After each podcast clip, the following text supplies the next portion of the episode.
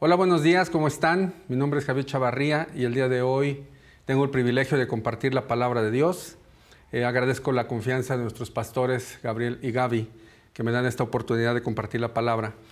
Y fíjate que para empezar el día de hoy, todos sabemos que estamos pasando diversas situaciones, eh, diversas circunstancias en nuestras vidas, ¿sí? generalmente difíciles, no ha sido tan fácil todo lo que hemos vivido.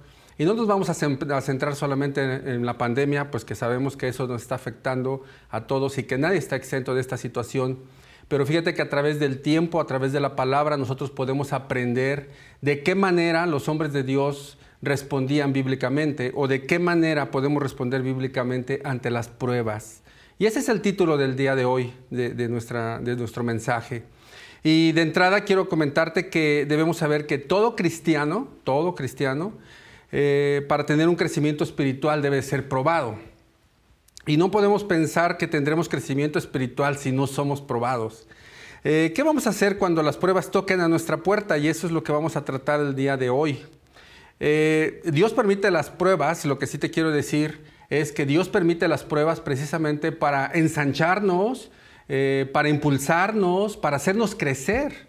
No nada más son para para causarnos problemas, sino que a través de este tipo de situaciones nosotros podemos ir creciendo espiritualmente.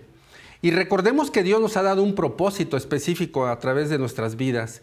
Y, fíjate que quiero decirte que tenemos que recordar tres aspectos en el día de hoy a través de este mensaje. Y el primero es que todos, nadie está exento, todos pasaremos por diversas pruebas. El segundo es cómo vamos a responder ante esas pruebas, ante esas crisis que enfrentemos. Y el tercero es saber que todo lo que Dios permite en nuestras vidas es para bien. En Romanos 8:28 nos dice que todas las cosas nos ayudan a bien aquellos que conforme al propósito de Dios hemos sido llamados. Y quiero decirte una cosa, Dios no va a dejar a nadie a medias en cuestión del propósito que Dios ha diseñado para cada uno de nosotros. Dios lo que inicia lo termina. Y eso, eso, eso nos debe traer paz y consuelo, ¿no?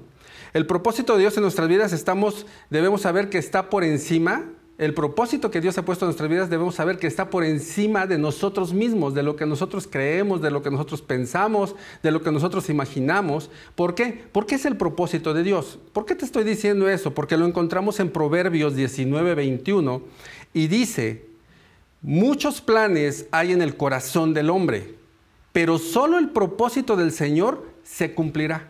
Me encanta este versículo, ¿sí? Muchos planes, tú puedes tener muchos planes, pero solamente el propósito de Dios se cumplirá. Ahora, ¿cómo respondieron los siervos de Dios ante la crisis? Josafat le responde a la crisis orando. Jesús le responde a la crisis orando. Sadrach, Mesach y Abednego, los amigos de Daniel, le responden a la crisis orando. Pablo y Silas, cuando son hechos prisioneros, le responden a la crisis orando. La iglesia, eh, la iglesia primitiva cuando matan a Jacob y después apresan a, Pedro con el fin también de matarlo, ¿cómo respondió? Orando. Y entonces tenemos que ver, porque finalmente tampoco se trata de orar por orar. Nosotros todos los creyentes debemos de orar con entendimiento y orar con entendimiento es conforme a las promesas de Dios, reclamando las promesas que Dios ha establecido para nuestras vidas. Entonces vamos a, tocar algunos puntos de Segunda de Crónicas 20 del 3 al 21, no le vamos a dar lectura, pero te voy a platicar un poquito de la historia. Los amonitas y los moabitas venían en contra del pueblo de Israel para hacerle la guerra. Y entonces Josafat era rey del reino del sur. Acuérdate que Israel, eran 12 tribus de Israel y el reino de Israel fue dividido, 10 tribus que son la iglesia, del, perdón, las, tribus del norte y las tribus del sur, que estaban compuestas por Benjamín y Judá, la tribu de Benjamín y Judá. Y entonces Josafat reinaba en el sur. Y entonces viene la guerra. Lo que más me impacta mi vida es que si nosotros vemos en 2 de Crónicas 20, dice que Josafat tuvo temor pero ese temor lo canalizó y lo primero que hizo fue consultar a Dios. ¿Y por qué me impacta? Porque si tú ves en Segunda de Crónicas 17, vas a encontrar que, que Josafat tenía un gran ejército. Él cuando escuchó que venían contra él, él no dijo, ah, no importa, yo tengo un gran ejército, lo vamos a hacer las cosas de acuerdo a mi manera. ¿Sí? Él no actuó naturalmente. lo primero que podemos decir y lo primero que debemos aprender en este mensaje es que cuando vengan los momentos de dificultad, los momentos de situaciones difíciles en nuestras vidas, lo primero que tenemos que hacer es consultar a Dios. ¿Sí? Es lo primero que tenemos que hacer. Y lo vemos a través de la vida de Josafat. Dice que él, entonces, cuando venían a la guerra contra él, dice que tuvo temor, consultó a Dios, ¿sí? Le dijo al pueblo que ayunara, ¿sí? Oraron. Y entonces Dios les dio la respuesta. Ahora, Josafat le dice a Dios, Señor, tú nos tienes que responder porque cuando ellos te hicieron templo, se refiere a la nación de Israel, cuando, te hicimos, eh, cuando ellos te hicieron el templo de Jerusalén, en tu honor, tú lo prometiste. Y de alguna manera Josafat le está diciendo, te lo voy a recordar, Señor, porque en 2 de Crónicas 7, del 3 al 14, dice, Dios está haciendo una promesa a su pueblo cuando le construyen el templo, y dice así el Señor, si yo cerrare los cielos para que no haya lluvia, y si mandare a, la langosta que consuma la tierra, o si enviare pestilencia a mi pueblo, si se humillare mi pueblo, sobre el cual mi nombre es invocado, y oraren, y buscaren mi rostro, y se convirtieren de sus malos caminos, entonces yo oiré desde los cielos y perdonaré sus pecados y sanaré su tierra. Y entonces aquí vemos que en Segunda de Crónicas 20, del 8 al 9, eh, le dice, Señor, dice, tú dijiste que, y leemos, ¿no? Dice, si nos viene algún mal, espada, juicio, epidemia o hambre, nos presentaremos delante de este templo y delante de ti, porque en este templo se da honra a tu nombre. Clamaremos a ti y tú nos escucharás y nos salvarás. A pesar de cualquier circunstancia, a pesar de cualquier situación que pasemos en nuestras vidas, nosotros tenemos que dar honra y honor a Dios bajo cualquier circunstancia. ¿sí? Y entonces, pero fíjate que a mí me, impacta, ¿sí? porque ellos se movían, los hombres de Dios se movían de acuerdo a las promesas de Dios, a lo que estaba escrito. Y también sabía, déjame decirte un poquito más, cuando, cuando él tiene temor y que van a ir a la guerra y entonces Dios les da dirección y Dios les contesta a través de, un profeta y les dice, no habrá por qué pelear. Ustedes no van a pelear porque es mía la guerra, ¿sí? no de ustedes. Yo los voy a librar. ¿Y por qué los iba a librar? Porque yo estaré contigo, les dice el Señor. Ahora, ¿dónde está esa promesa bíblica? En Deuteronomio 20, 20, del 1 al 4 dice, cuando vayas a la guerra en contra de tus enemigos y veas caballos, carros de combate y un ejército más grande que el tuyo, no les temas. Porque el Señor tu Dios que te sacó de Egipto está contigo. Antes de que entren en batalla, el sacerdote deberá adelantarse y hablará con el ejército. Él le dirá, escucha Israel, hoy ustedes irán a la batalla contra sus enemigos. No pierdan el valor, ni se asusten, ni entren en pánico, ni se aterroricen por ellos, porque el Señor su Dios va con ustedes para pelear por ustedes contra su enemigo y darles la victoria. ¿Te das cuenta? Ya estaba prometido en la palabra de Dios que Dios iba a estar con ellos, que cuando fueran a la guerra Dios estaría con ellos y les iba a dar la victoria. Y entonces de, otra, de alguna otra manera cuando Dios les contesta, les dice, hey, recuerda la palabra, recuerda mis promesas, recuerda lo que yo he establecido, ¿sí? Tú eres mi hijo, yo voy a estar contigo, yo te voy a defender, yo te voy a guardar y yo te voy a proteger. Ahora, dice, no solo Dios le dio la victoria en pelear, sino que también los bendijo abundantemente. Bueno, ya no voy a hacer mucho énfasis, pero fíjate que en Proverbios 19, 23 dice, el temor del Señor es fuente de vida y nos hace vivir tranquilos y libres de temores. Hay una conjugación de varias traducciones que se hicieron y muchas veces el ser humano confunde el espíritu de miedo contra el temor a Dios. El temor a Dios aquí, como nos está diciendo, es fuente de vida y nos hace vivir tranquilos y libres de temores, de los miedos, ¿no? Y nosotros debemos de canalizar una cosa, los miedos, ¿sí? Que uno sienta, el miedo que uno tenga, deposítalo, canalízalo al temor del Señor. Pero no temor como miedo, sino temor de reverencia, de confianza, de creer en sus promesas, de creer en Él, de adorarlo, de exaltarlo. Bajo cualquier circunstancia, el Señor estará con nosotros. Lo mismo le dijo el Señor a Josué, no temas ni desmayes, porque el Señor tu Dios estará contigo a donde quiera que vayas. Nunca te dejaré. El Señor nunca nos va a dejar y esas son las promesas que nosotros nos debemos de agarrar a pesar de cualquier circunstancia que estemos viviendo en nuestras vidas. Ahora, nosotros vemos acá precisamente eh, en cómo responde la iglesia ¿Cómo responde la iglesia bíblicamente? ¿Cómo la iglesia debe de responder ante este tipo de situaciones difíciles, complicadas? Ya vimos algunas partes, pero vamos a ver en Hechos 12, no le vamos a dar lectura, solamente te lo voy a platicar, y te estaba diciendo que, que Pedro había sido arrestado, ¿sí? Por Herodes, había sido llevado al calabozo y dice que fue al calabozo más profundo que podían tener. En ese calabozo dice que él fue eh, esposado con dos soldados romanos y tenían otros 14 soldados romanos, estaban bajo la custodia, o sea, lo estaban custodiando a Pedro. Ahora, pon atención, ¿cómo respondió la iglesia ante esa situación? No era fácil, era una situación tremenda, complicada, triste, si lo quieres ver de esa manera, porque habían matado a alguno de los discípulos que predicaba la palabra, que era Jacobo. Después apresaron a Pedro y fíjate la malicia de Herodes, decía, ah, esto se lo voy a dar como regalo a los judíos después de que celebremos la Pascua, porque las cuestiones políticas se lo veía políticamente. Y entonces, ¿qué sucedió? La iglesia, ¿cómo respondió? La iglesia respondió orando. ¿Por qué respondió orando? Porque la iglesia estaba entrenada. ¿Escuchaste bien? Estaba entrenada. Entonces, por eso de esa manera este, eh, eh, responde orando, porque ellos sabían que no tenían lucha contra sangre y carne, ¿sí? sino contra principados, contra potestades, contra gobernadores de las tinieblas de este siglo, contra huestes espirituales de maldad en las regiones celestes. Y la iglesia sabía que las armas de nuestra milicia no son carnales, sino poderosas en Dios para destrucción de fortalezas.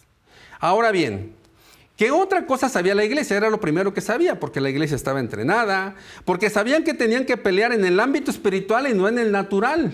¿sí? Lo único que hace efecto en el mundo natural es lo que primeramente es conquistado en el mundo espiritual.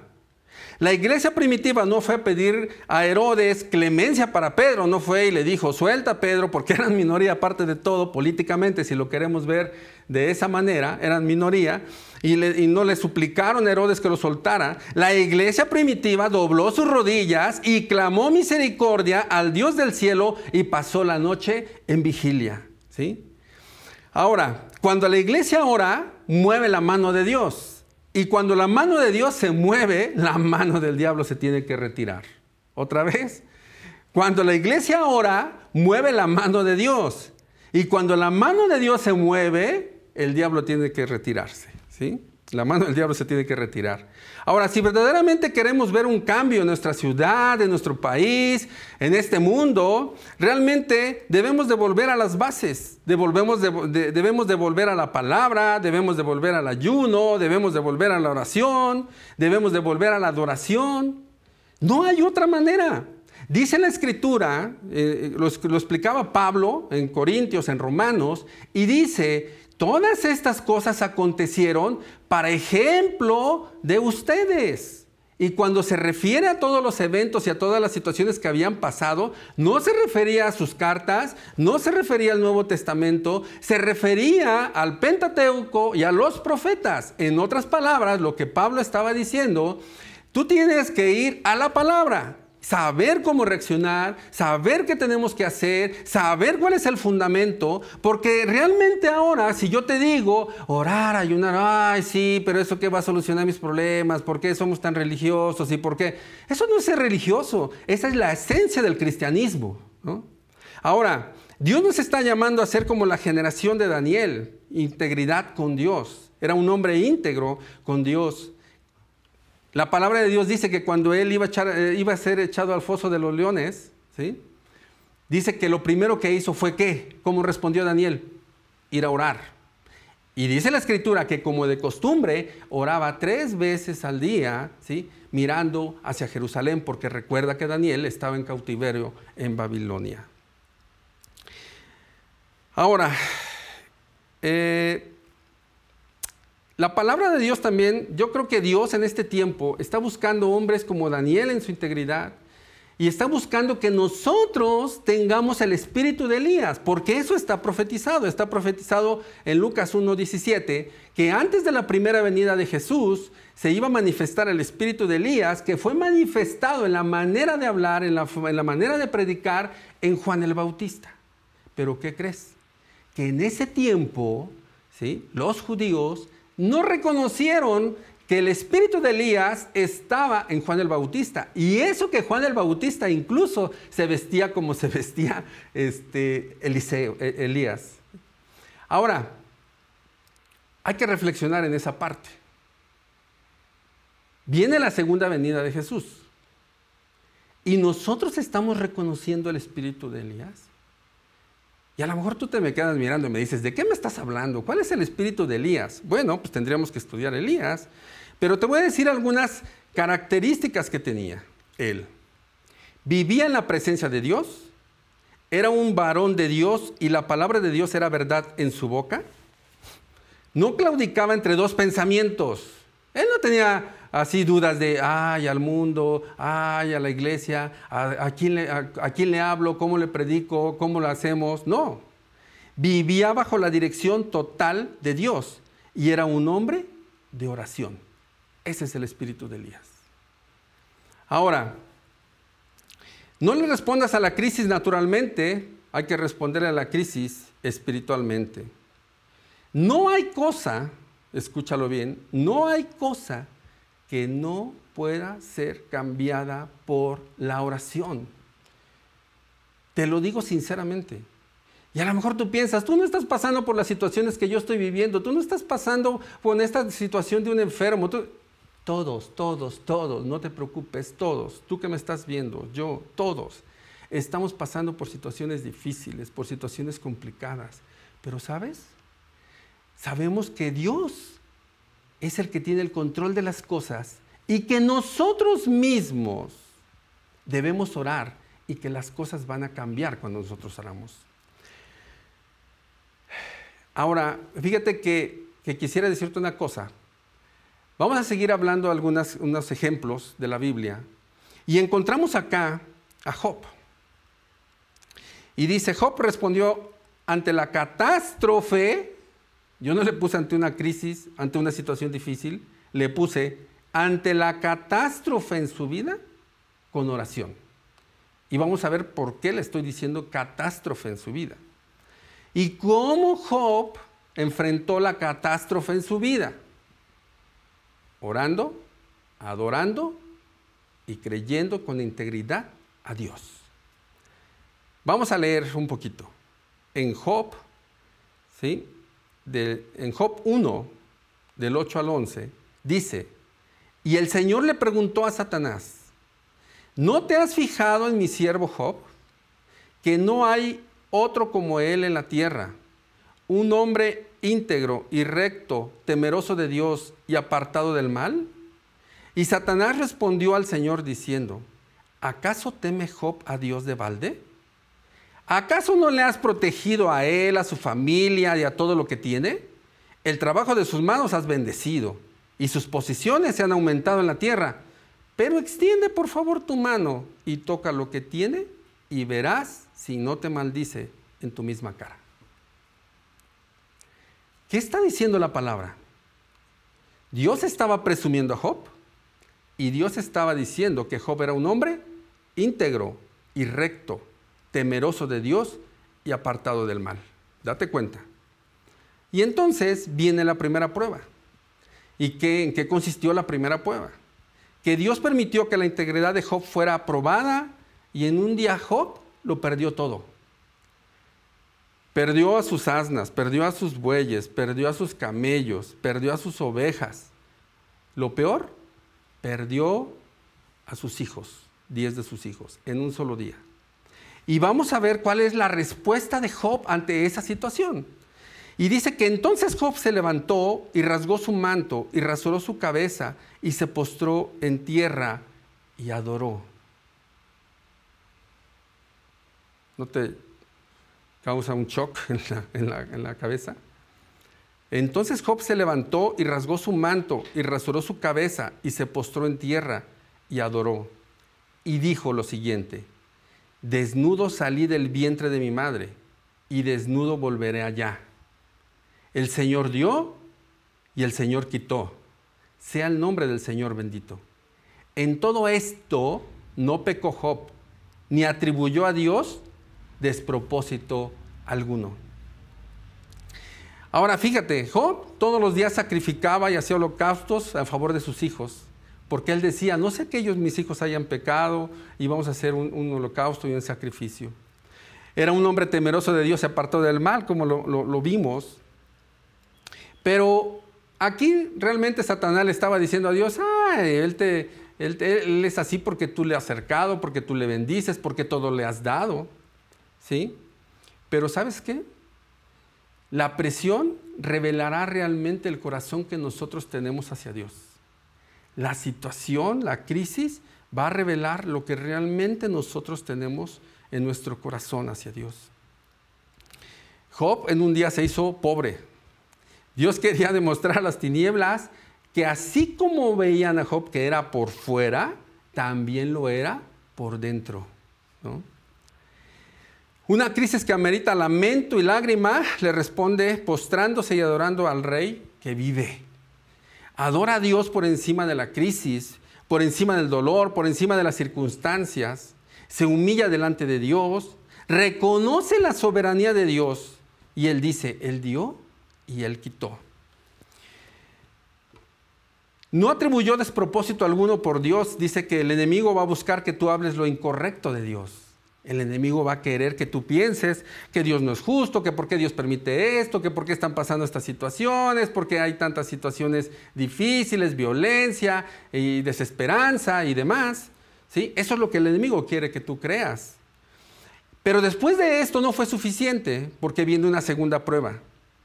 El Señor estaba, Dios estaba satisfecho y en segunda, en, perdón, en Job 2, del 1 al 10 dice, un día los miembros de la corte celestial llegaron nuevamente para presentarse delante del Señor y el acusador Satanás vino con ellos. El Señor le preguntó, ¿de dónde vienes? Satanás contestó al Señor, he estado recorriendo la tierra, observando todo lo que ocurre. Entonces el Señor le preguntó a Satanás, ¿te has fijado en mi siervo Job? Es el mejor hombre en toda la tierra es un hombre intachable y de absoluta integridad. Tiene temor de Dios y se mantiene apartado del mal. Además ha conservado su integridad. Además, ¿qué? Ha conservado su integridad, a pesar de que tú me incitaste a que le hiciera daño sin ningún motivo. Satanás respondió al Señor, piel por piel, cualquier hombre renunciaría a todo lo que tiene para salvar su vida. Así que extiende tu mano y quítale la salud. Ten por seguro que te maldecirá en tu propia cara. Aquí lo que más me llama la atención en esta, segunda prueba es que Dios vuelve a mencionar que Job seguía siendo un hombre íntegro y que él confiaba que esa integridad ¿sí? y esa confianza que él tenía en, en Dios lo iba a sacar adelante a pesar de todas estas adversidades y situaciones que él estaba viviendo. Ahora, dice el versículo 6, dice, muy bien, haz con él lo que quieras, dijo el Señor a Satanás, pero no le quites la vida. Entonces Satanás salió de la presencia del Señor e hirió a Job con terribles llagas en la piel desde la cabeza hasta los pies. Job, sentado entre cenizas, se rascaba con un trozo de teja.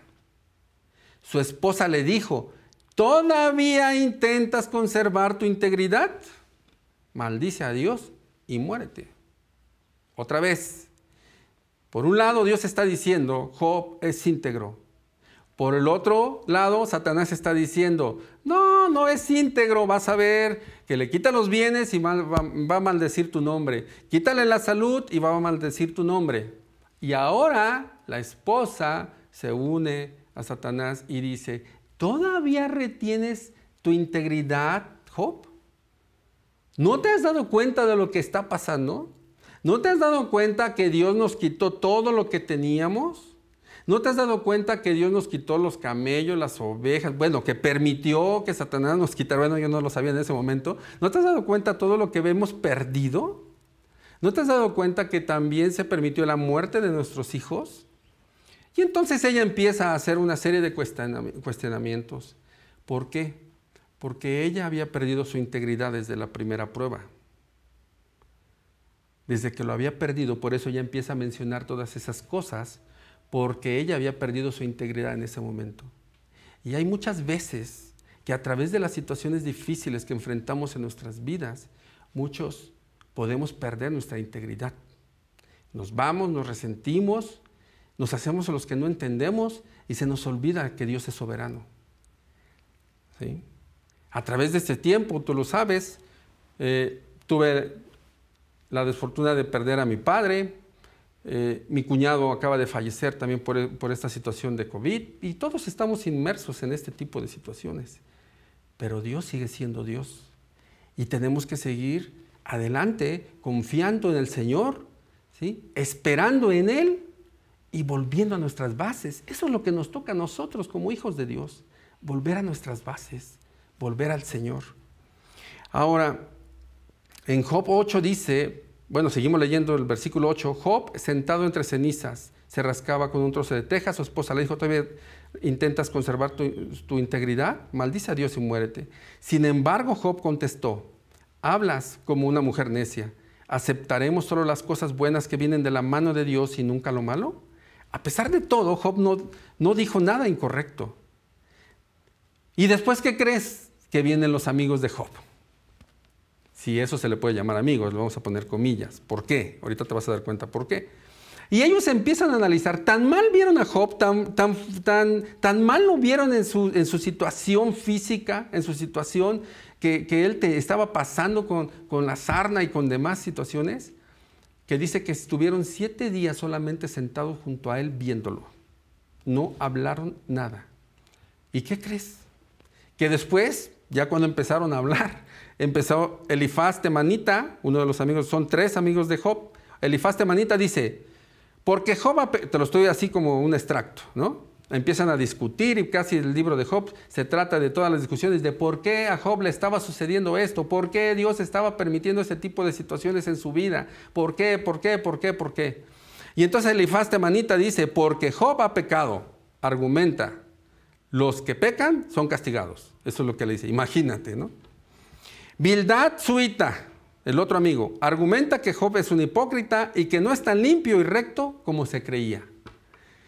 Sofar Namatita cree que Job es muy verbo, presuncioso y pecador y que recibe menos de lo que merece.